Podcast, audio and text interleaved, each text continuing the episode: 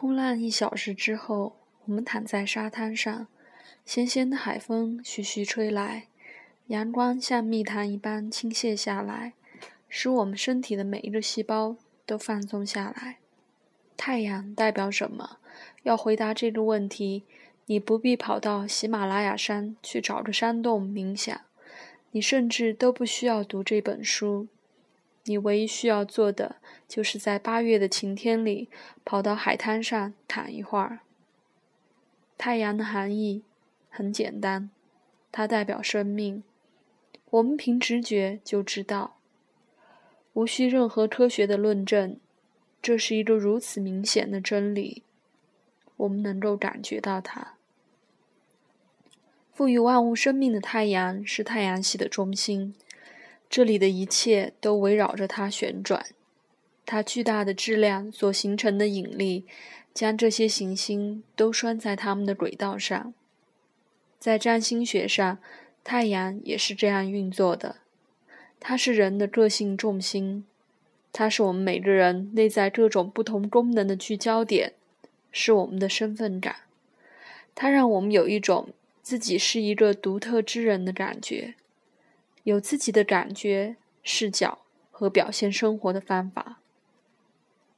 没有太阳，一个人就会迷失，被一时兴起而相互矛盾的念头牵制，无法动弹，茫然地望着宇宙。有中心，有组织，这些是太阳的任务。但是，太阳怎样去组织剩下九大行星的功能呢？他如何将相互冲突的品质，比如自控的需要和梦想的需要，组织在一起，并让他们在同一个人格里和谐共处呢？那么，太阳是如何在太阳系中完成同一种任务的呢？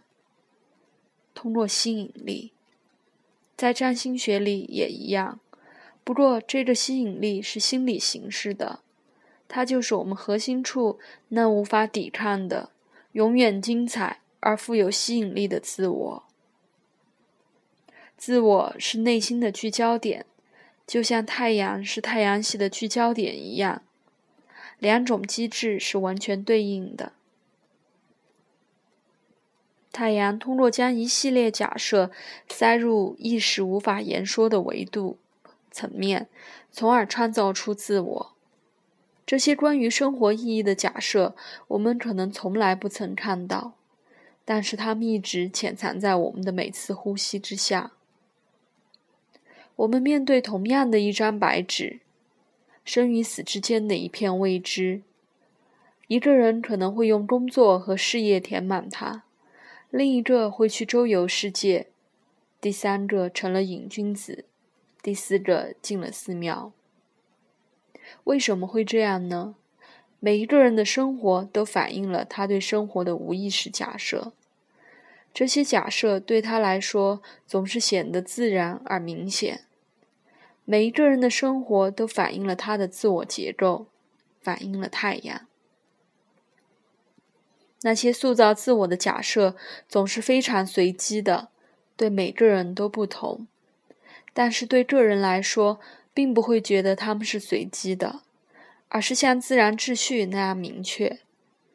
那个商人无法理解到底是什么在驱动那个瘾君子，而那个冒险的水手对另一个人选择花三十年待在一个寺庙的小房间里，也困惑得直挠头。每个人的假设总是对他自己来说显得很合理。我们无法理解为什么其他人无法看清。太阳在创造自我的同时，也导致了盲目性和敏感性的缺失。我们陷在自我的个性里，而与生活为我们展现的其他各种选择隔绝。但是，太阳本就是让我们得以行动的部分，没有它，我们就一片迷茫。意识本身无法跟世界互动，它的作用只是去主观的观察和反应。它从来无法主动寻求一种特定的体验，或者从另一种体验中逃开。选择是自我的管辖领域，心灵是做选择的部分。如果没有选择，任何事都无法发生。但是，为了选择，自我必须先实现统一。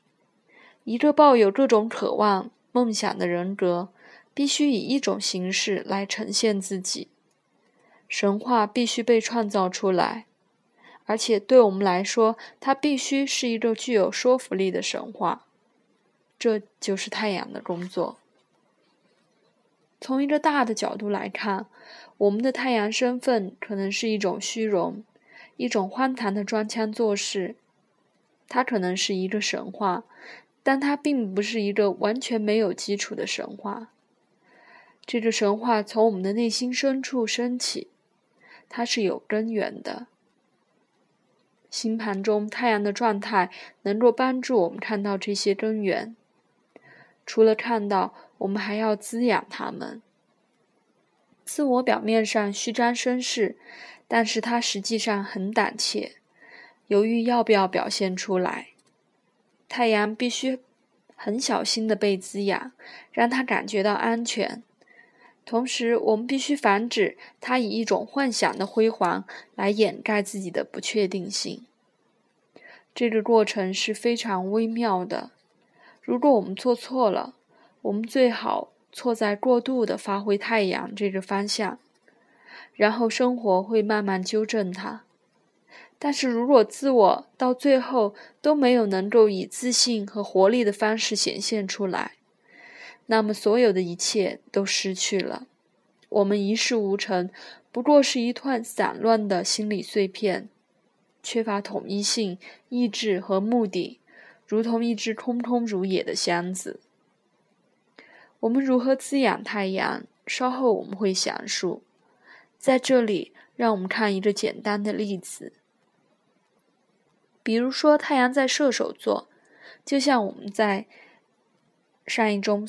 所看到的这个星座代表了打破常规，从熟悉的环境之外去收集信息的能力。当太阳的神话来自射手座时，这个人能够通过寻找射手的体验、冒险、信仰的转变、旅行等，来实现更深的幸福感和更深的心理整合。即使一个人的星盘的其余特点都表明他像。达格伍德，一位美国著名卡通人物，一个爱妻爱家的宅男，但火象特性和吉普赛人的精神依旧存在。剩下的十一个星座也是同样运作的，他们每一个都是一种体验的维生素，能为精神带来活力。吞下一颗这样的维生素，你的太阳就更加闪耀。你是不是认识一个让人讨厌的人？你一个不停看电视的人，或者是一个行为程式化、无聊的像电动自动电梯一样的人？那么他就是一个缺乏太阳能量的人。那些都是对相应的症状而已。如果你没有养育自己的太阳，心灵就死了。